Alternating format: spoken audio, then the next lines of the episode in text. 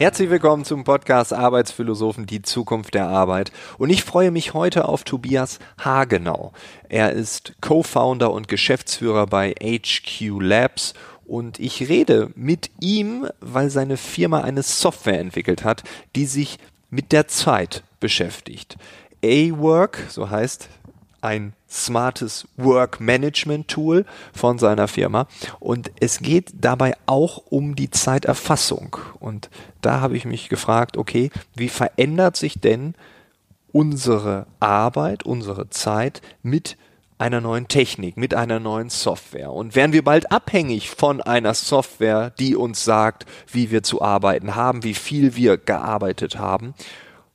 Oder wieso sollten wir vielleicht alle mehr darüber erfahren, wie wir unsere Zeit wirklich einsetzen? Ich finde, es ist nochmal eine ganz andere Sichtweise aus einem ganz anderen Kontext auf das Thema Zeit versus Geld und der Themenschwerpunkt wird, oh Wunder, weiterhin präsentiert von Contest. Ich habe schon sehr viel über Contest erzählt und wenn du mittlerweile sagst, ich kann es nicht mehr hören, ich will es jetzt haben, ich habe Lust auf eine Real-Time-Steuereinschätzung und eine Buchhaltungsintegration, ja, das will ich alles haben, dann kannst du das Konto ganz einfach kinderleicht eröffnen. Ich habe bei Twitter einen Tweet gefunden, den ich nicht bei Twitter gefunden habe, sondern bei Contest auf der Website selbst. Da hat nämlich jemand geschrieben, ich weiß, wir leben in der dunkelsten Timeline, aber ich habe gerade ein Geschäftskonto eingerichtet per App in meinem Pyjama. Das kannst du auch, wenn du genauso angezogen bist, wenn du dein Smartphone in der Hand hast. Mehr Infos dazu gibt es in den Shownotes. Vielen Dank, Contest, dass ihr uns promotet. Ich freue mich jetzt auf das Gespräch mit Thomas Hagenau und sage Audio ab.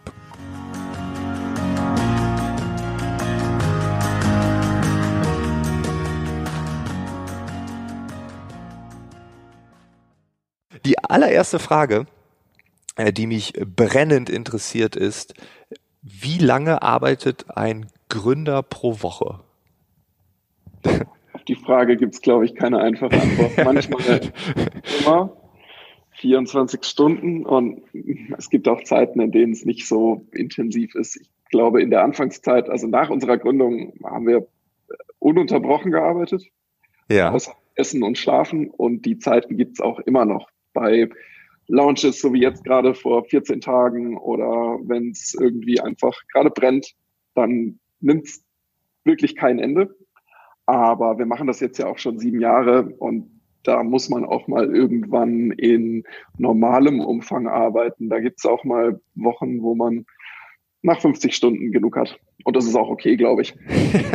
okay. Für, also du sagst gerade, es ist schon sieben Jahre her. Fühlst du dich noch als so Start-up-Mensch, so als Gründer oder ist das schon vorbei? Sagst du so, ja, so nach fünf Jahren war das zu Ende. Man ist dann Unternehmer oder man ist etabliert. Also gab es so ein, so ein Shift quasi? Nein, nein überhaupt nicht. Also äh, unser HQ Labs ist auch einfach nach wie vor als Startup organisiert und es macht uns auch Spaß so und wir legen da auch großen Wert drauf, dass das so bleibt und dass wir uns auch so fühlen und dass das nicht irgendwann mal umschlägt in zu viel traditionelle Organisation. Okay. Tut uns, glaube ich, nicht gut, so sind wir einfach nicht. Ja, okay. Nee, da, weil das war einfach nur, weil du diesen Zusatz hattest. Aber wenn du ähm, viel arbeitest, ich meine 50 Wochen, das ist äh, 50 Stunden pro Woche, das ist auch viel, das ist mehr als äh, man als Arbeitnehmer arbeiten sollte. Hast du äh, dich damit tiefergehend beschäftigt? Ja, hast du, sonst hättest du nicht die Firma, aber hast du so eine Art Buch zum Thema Produktivität, wo du sagst, oh, das hat mich mal inspiriert oder das lese ich jeden Monat, wenn ich Zeit habe? Ich habe darüber nachgedacht, ähm, als du mir die Frage auch in der Vorbereitung geschickt hast. Und ich habe tatsächlich nicht ein Buch, was ich wirklich empfehlen könnte, wo ich sagen würde, ähm, das hat mich produktivitätsmäßig äh, so inspiriert, dass ich da immer mal wieder reingucke und immer mal wieder lese.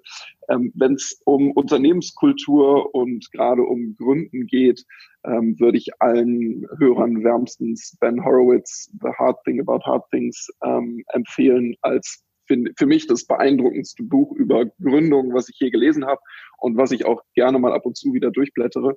Aber das ist kein wirkliches Produktivitätsbuch. Da geht es eher darum, wie man ähm, Unternehmen gerade in der Tech-Branche in so einem Wachstumsstadium führt und was einem so an Unwägbarkeiten begegnet. Auf dem Weg fand ich sehr beeindruckend. Mhm. Aber hast du für dich so eine, so eine Art Definition von Produktivität oder sagst du das äh, vielleicht selbst definiert anhand deiner Erfahrung? Wir fragen uns das eigentlich im Team öfter mal, was ist denn jetzt wirklich Produktivität und wie viel muss man eigentlich schaffen? Und ich glaube, das hängt einfach maximal von der aktuellen Situation ab in Phasen, wo es darum geht, Projekte einfach nur abzuschließen, komme was wolle, ist Produktivität konzentriert, möglichst schnell Aufgaben abarbeiten zu können. Und auch das muss ab und zu mal sein und manchmal auch über längere Phasen sein. Und da bringt es was, wenn man einfach länger arbeitet, weil es vielleicht auch nicht immer das Konzeptionellste ist. Manchmal geht es einfach darum, Dinge fertig zu kriegen. Und dann ist das für mich Produktivität möglichst lange dabei durchzuhalten. Und dann gibt's aber auch Phasen, wo das überhaupt nichts bringt, wo man Ruhe braucht, äh, drüber nachdenken muss, was jetzt eigentlich das nächste große Ziel werden könnte. Und dann bringt's überhaupt nichts mehr oder länger zu arbeiten, sondern dann muss man in der richtigen Umgebung mit der richtigen Ruhe, ohne viel Ablenkung, ähm, sich in Ruhe den Kopf zerbrechen oder diskutieren können. Und dann ist Produktivität für mich was ganz, ganz anderes. Das heißt, ich würde sagen, es kommt unfassbar auf die Situation an, in der man gerade ist. Und deswegen ist Produktivität auch so schwierig in Regeln zu fassen. Aber das tun ja alle. Also alle versuchen Produktivität in Regeln zu fassen. Ist das ein Denkfehler? Ich glaube, es ist einfach sinnlos. Man kann natürlich Produktivitätsregeln ähm, setzen, wie du musst 40 Stunden arbeiten und dann warst du produktiv genug oder ähm, du musst unbedingt allerspätestens um 10 Uhr abends deinen Laptop zuklappen, sonst bist du nicht mehr produktiv. Ich glaube, das ist aber einfach Quatsch. Produktivität hängt viel mehr davon ab, was man gerade erreichen will. Und das in starre Regeln zu zwängen, unter denen man Produktivität produktiv sein kann, äh, bringt einen einfach nicht weiter.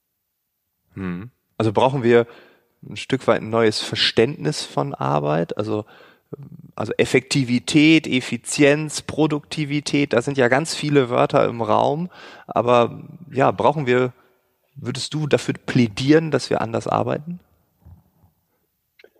Also wir versuchen auf jeden Fall bei uns im Team anders zu arbeiten und setzen viel daran, dass wir viel regelmäßiger uns darauf konzentrieren, was jetzt das aktuelle Ziel über die nächsten äh, Tage, Wochen und Monatsabstände ist und was das auch für das Arbeiten in den Teams bedeutet. Äh, Beispiele gibt's bei uns im, im, in der Entwicklung im Tech-Bereich, wo wir, wenn wir größere Projekte haben, unseren Arbeitsprozess, normalerweise wird dort in einem vereinfachten Scrum, Kanban-Prozess gearbeitet, einfach mal über Bord schmeißen, weil wir sagen, für das Projekt, was wir jetzt vorhaben, macht dieser Arbeitsprozess einfach überhaupt keinen Sinn. Wir brauchen da was anderes, eher ein klassischeres Projektmanagement. Und dann gehen wir wieder in eine Sprintplanung, weil es um kurzfristigere Updates und Releases geht, für die ähm, eine solche Organisation einfach besser ist. Und das Gleiche gilt für unsere anderen Teams auch. Ich glaube, man muss einfach damit leben können, dass Arbeitsprozesse sich auch anpassen an die jeweilige Situation des Teams oder des Unternehmens, in dem wir gerade sind. Und ich glaube, die Flexibilität fehlt in vielen klassischeren Organisationen ähm, fast vollständig. Mhm. Ja, es ist interessant, was du sagst, weil ähm, dazu kommt ja noch, dass es bestimmte Ideologien gibt. Dann die Projektmanager, die sagen, das Klassische ist vorbei, jetzt muss alles agile sein, was ja auch in bestimmten Kontexten oder Bereichen vielleicht Sinn macht oder in bestimmten Situationen, wie du gerade beschrieben hast. Ähm, ich meine, ihr habt ein Tool entwickelt, äh, ein Tool, womit man Zeit messen kann. Gibt es dort auch sowas wie diese Ideologien, dass es einige gibt, die sagen, ja, wir müssen die Zeit messen, Zeit ist alles und andere, die dann eher sagen, na, Zeit ist doch eigentlich irgendwie zu vernachlässigen. Siehst du da auch so eine Ideologie? Total, das ist wirklich interessant. Das ist, ähm, da gibt es richtig militante Vertreter beider Seiten. okay. Ich, ich persönlich bin der Meinung, zu messen und zu protokollieren, womit man seine Zeit verbringt, ist ein essentieller Bestandteil, wenn man besser werden will in dem, was man tut und auch ein Gefühl dafür kriegen will, womit man seine Zeit eigentlich produktiv verbringt, womit man Zeit verschwendet und wie lange man braucht, um bestimmte Dinge zu tun. Jetzt mal losgelöst davon, dass ich direkt immer Zeit in Geld umrechnen will, sondern mhm. einfach nur, weil ich der Meinung bin, wer einfach die Augen davor verschließt, womit er seinen ganzen Tag verbringt, äh, einfach ignorant mit seiner eigenen Zeit umgeht. Deswegen bin ich der Meinung, man kann mit Zeiterfassung ähm, grundsätzlich auch eine sehr, sehr produktive Konsequenz für sich selber, für ein Team und auch für ein Unternehmen erreichen. Jetzt gibt es natürlich aber die andere Fraktion, die sagen, und ich habe neulich einen Artikel dazu veröffentlicht, unter dem dann sehr lautstark gepöbelt würde, das ist ja jetzt hier die Rückkehr des absoluten Taylorismus und äh, jetzt wollen wir wieder alle knechten und alle genau, ja, ja. auf die Finger schauen und alle dazu zwingen, länger zu arbeiten. Ähm, es hätte von mir kommen können. ja, es ist doch aber ein kulturelles Problem. Also Organisationen, ja, ja. Zeiterfassung ähm, bei, diesem, bei diesem Thema landet, haben einfach nicht die kulturelle Kapazität, um damit umzugehen. Ich meine das auch überhaupt nicht anklagen. Es gibt halt mhm. anscheinend Organisationen, die damit klarkommen und Organisationen, die damit nicht klarkommen.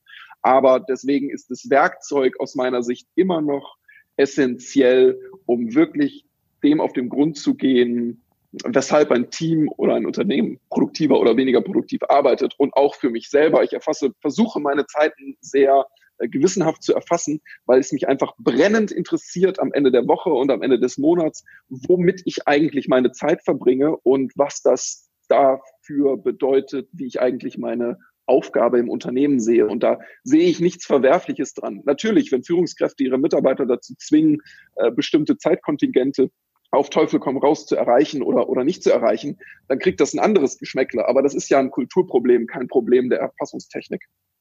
Ja, also super spannend, weil äh, du hast gerade gesagt, bei den Ideologien, ja, es gibt diese zwei Lager, definitiv. Ich wäre, glaube ich, in dem anderen Lager. Also du bist in dem einen, nicht in dem anderen. Und ich habe mich immer gesträubt, das äh, zu messen. Zu, dann, wenn Leute fragen, ja, wie lange brauchen sie denn in der Vorbereitung? Ja, weiß ich nicht. Ich bin kreativ und das kommt und mal unter der Dusche, mal im Urlaub. Also das will ich gar nicht tracken. Ich hätte, glaube ich, auch Angst davor, dass dann am Ende der Woche eine absurd hohe Zahl an Arbeitsstunden da steht. Ähm, äh, also irgendwie Aber ist das auch Selbstschutz. Äh, ja, weiß ich nicht. Also weil ich ja ich, ja, das ist, glaube ich, auch eine Kulturfrage. Ähm, also das ist so gewachsen und ich will's nicht tracken und äh, dann äh, ja, sind es vielleicht auch Ängste. Also ich kann das gar nicht so, ähm, so in Worte fassen. All, allerdings, als ich dann diesen Themenschwerpunkt gestartet habe, habe ich angefangen, das zu machen. Also ich habe mir dann auf dem Smartphone, auf dem Mac ein Tool installiert und ähm, das trackt alles, also inklusive Netflix gucken in der Bahn und so. Also und auf einmal habe ich ein Interesse dafür bekommen, wie produktiv ich denn wirklich bin. Also wie viele Stunden pro Woche schreibe ich E-Mails? Das ist absurd hoch. Äh, wie viele Stunden pro Woche telefoniere ich? Ich meine, das kann das iPhone auch ohne eine App, also beziehungsweise das iPhone selbst zeichnet, zeichnet es auf. Und wie viel Zeit Zeit brauche ich für den Podcast Arbeitsphilosophen? Und als ich das einmal, also vier Wochen lang getestet habe, ähm, war ich erstaunt, wie viel ähm, ich für bestimmte Tätigkeiten wirklich brauche und ähm, du hast es gerade gesagt, ich investiere meine Zeit, eine Ressource, die man nie zurückbekommt. Und ich war mir nicht darüber im Klaren. Das ist ein bisschen so wie mit Dirk Müller, da haben wir drüber gesprochen, dass viele sich nicht im Klaren sind, wie sie mit dem Geld umgehen, aber mit der Zeit umzugehen ist ja noch wichtiger, weil ich meine, ja, dann lege ich das Geld irgendwie ein paar Jahre später doch an und so, das, das kann ich vielleicht nochmal aufhören mit ein bisschen spekulieren und so, aber Zeit ist vorbei und äh, ich finde das ganz interessant, weil eigentlich bin ich genau das Gegenteil von dir und jetzt auf einmal näher ich mich an und deine Argumentation kann ich komplett nachvollziehen. Spannend, spannend mal zu hören und ich, ich bin auch, was ich wem ich oder wo dem, dem Argument muss ich nochmal widersprechen, zu sagen, ähm, das ist ja jetzt der, der, der aktuell absolute Produktivitätsfanatismus, der sich hier entwickelt. Das, das kriege ich dann auch oft zu hören. Ja, und ja. Sagen, nee, das ist überhaupt gar nicht mein, mein, mein Sinn und Zweck. Wer dadurch produktiver werden will, fein. Und wer, wer, wer die letzte Sekunde der Produktivität dadurch rausholen will, auch fein. Aber wer einfach nur mal wissen will, wie viel Zeit für Netflix und sonstige Prokrastination drauf geht, ähm, lernt, glaube ich, auch viel über sich selbst. Und dann kann ja. man immer noch sagen, das ist in Ordnung für mich. Aber warum will ich mich denn selber so hinters Licht führen und unbedingt vor mir selbst verstecken, wie viel Zeit ich mit welcher Tätigkeit verbringe? Hm, ich, ich bin schon alleine so neugierig, dass ich das wissen möchte. Ähm, und dann kommt erst, was mache ich damit eigentlich? Und das ist, glaube ich, der große Hebel, den man dann hat. Ja, definitiv. Und wie gesagt, also aus meiner Erfahrung noch sehr jung, also ich bin da noch ganz am Anfang dieses Weges, aber ähm, das hat mich wirklich beeindruckt, wie ich als äh, krasser Gegner, also immer noch mit einer sehr starken Skepsis da rangehe, aber nach den ersten Schritten schon gemerkt habe, so wow, da, da habe ich ja. jetzt das erste Mal auf meine Hand geguckt, das erste Mal auf meinen linken Fuß. Also so ungefähr fühlt sich das ja an. Also es ist wirklich ja. äh, krass, was man da über sich ähm, feststellt. Und wenn wir das auf so einer Organisationsmetaebene hochheben, ich meine, es gab gerade eine, ähm, eine, eine Studie vom BCG, die ich momentan sehr viel zitiere. Ich sage dann immer so, ja, also das ist die Welt, die verändert sich und so. Und da gibt's nur eine Lösung und dann sage ich immer den Titel der Studie, dann lachen dann immer alle, weil die Studie, die heißt Bring Bringing Managers Back to Work.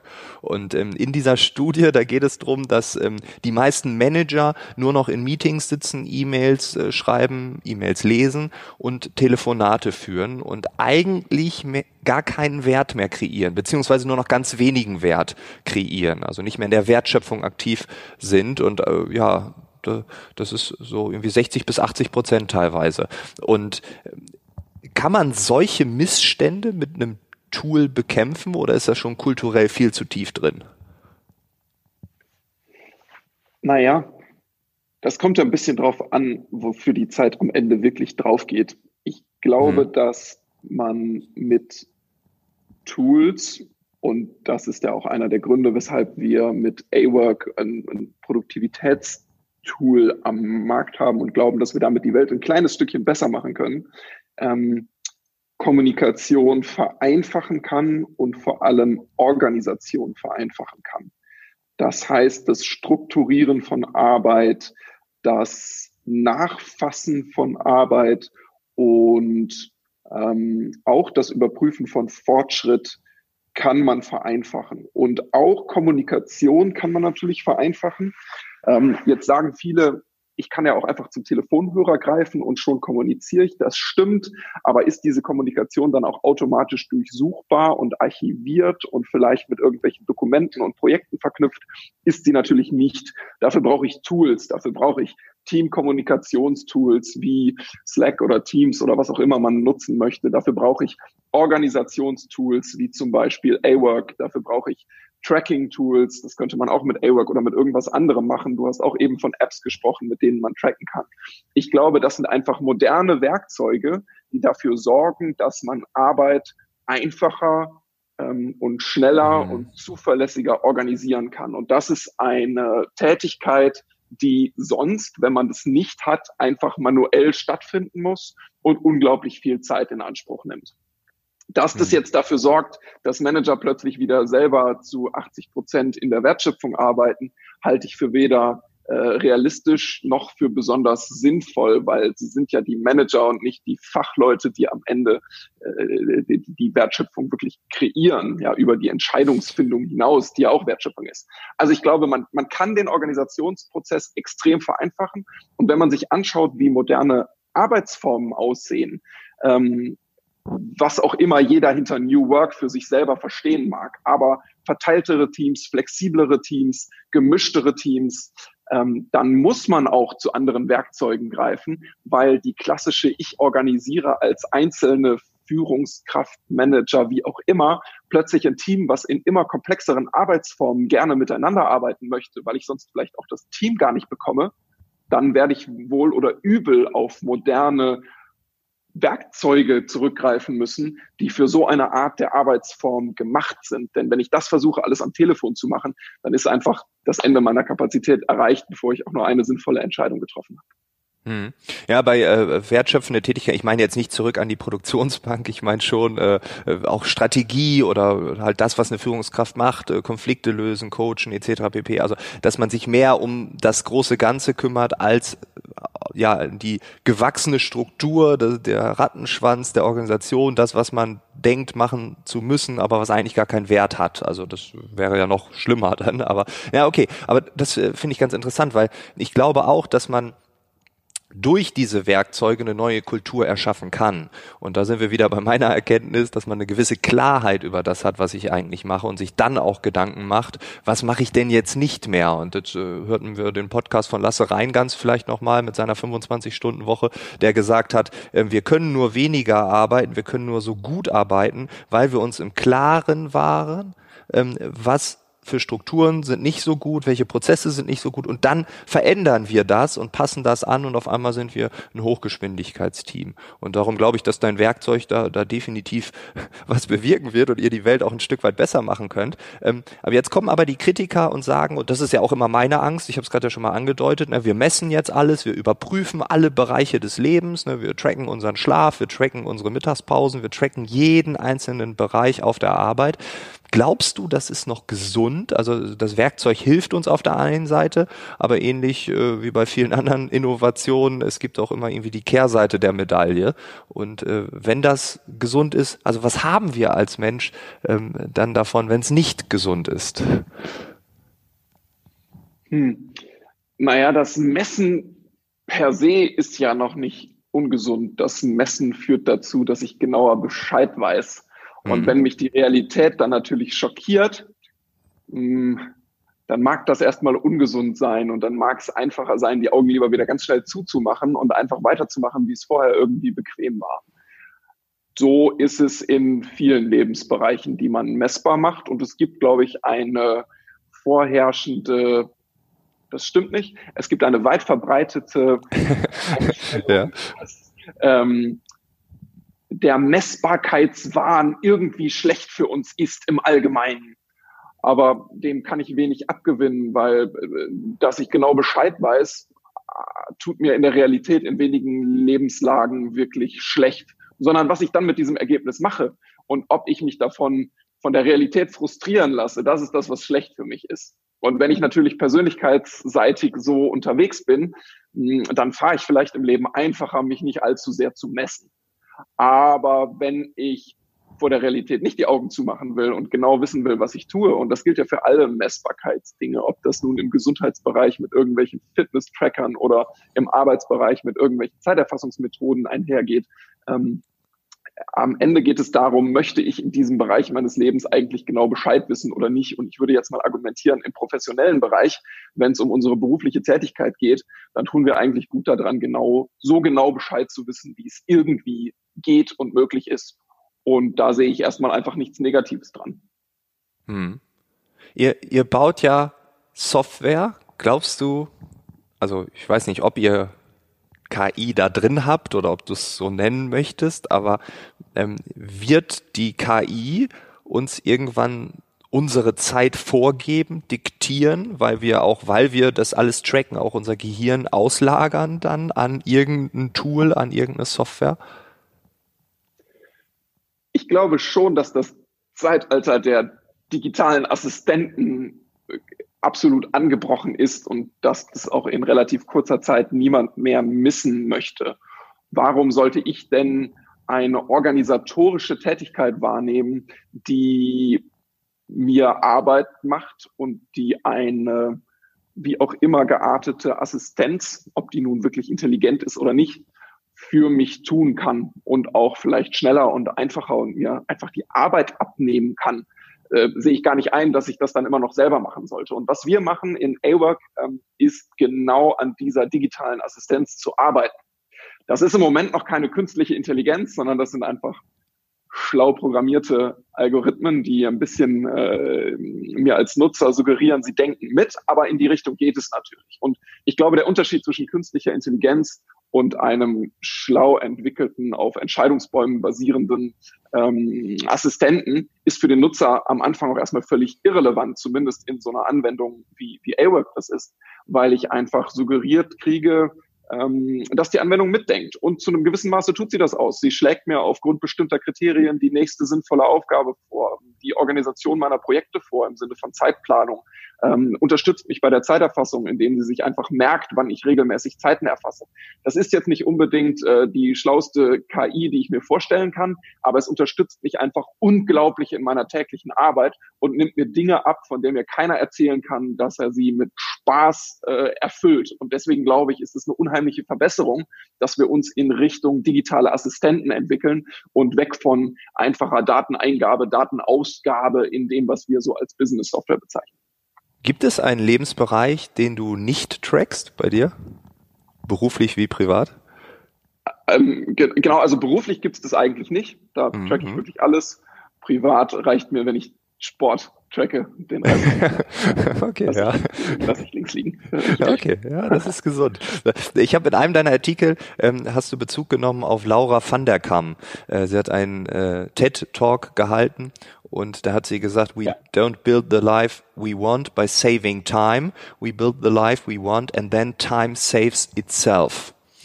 Also es geht darum, dass äh, wir eine Entscheidung treffen, eine Priorität setzen und Zeit ist eine Entscheidung. Und wenn man sagt, ich habe keine Zeit, dann ist das halt nicht meine Priorität. Äh, glaubst du, siehst du äh, in der Arbeit mit, mit den Kunden, in den Statistiken, dass das ein Riesenproblem für uns ist, dass wir das nicht so ganz verstanden haben vielleicht? Die Konsequenz ist ja, dass wir uns davon treiben lassen, was wir entweder uns selber oder uns jemand anders äh, in Anführungszeichen in den Kalender schreibt. Und wenn ich dann natürlich sage, ich habe keine Zeit, äh, genau, dann bedeutet das letztlich, dass alles das, was ich schon in meinem Kalender drinstehen habe, als wichtiger erachte als das, was jetzt gerade um meine Zeit buhlt. Und mhm. ja, ich glaube schon, dass das ein absolutes, auch irgendwie ein Zeitgeistproblem ist. Ständig keine Zeit, ständig super beschäftigt. Mhm. Ähm, aber wenn wir Zeit machen wollten, würde ich mal behaupten, könnten wir eigentlich fast immer so stark sind die externen Zwänge bis zu einem gewissen Maße natürlich, ähm, glaube ich nicht.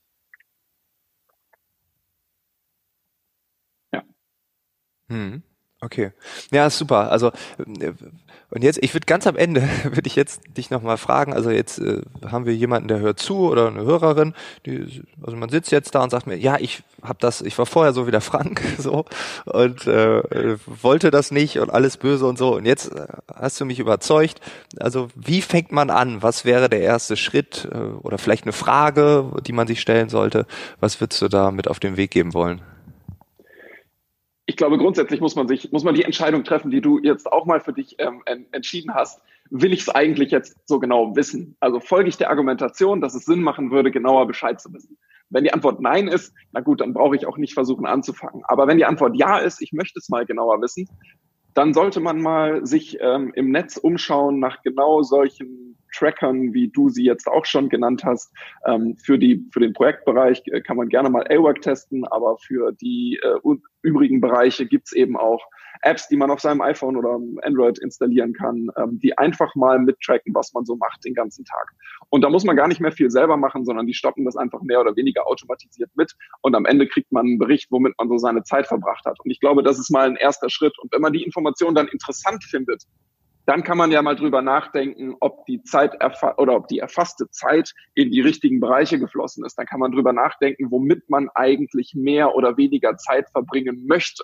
Und dann kann man sich ganz gezielt drum kümmern, wie man da hinkommen kann. Ich glaube, das sind die drei Schritte, die man einfach angeben muss, wenn man sagt, ich möchte ein bisschen die Kontrolle darüber übernehmen, äh, womit mein Tag so dahin plätschert.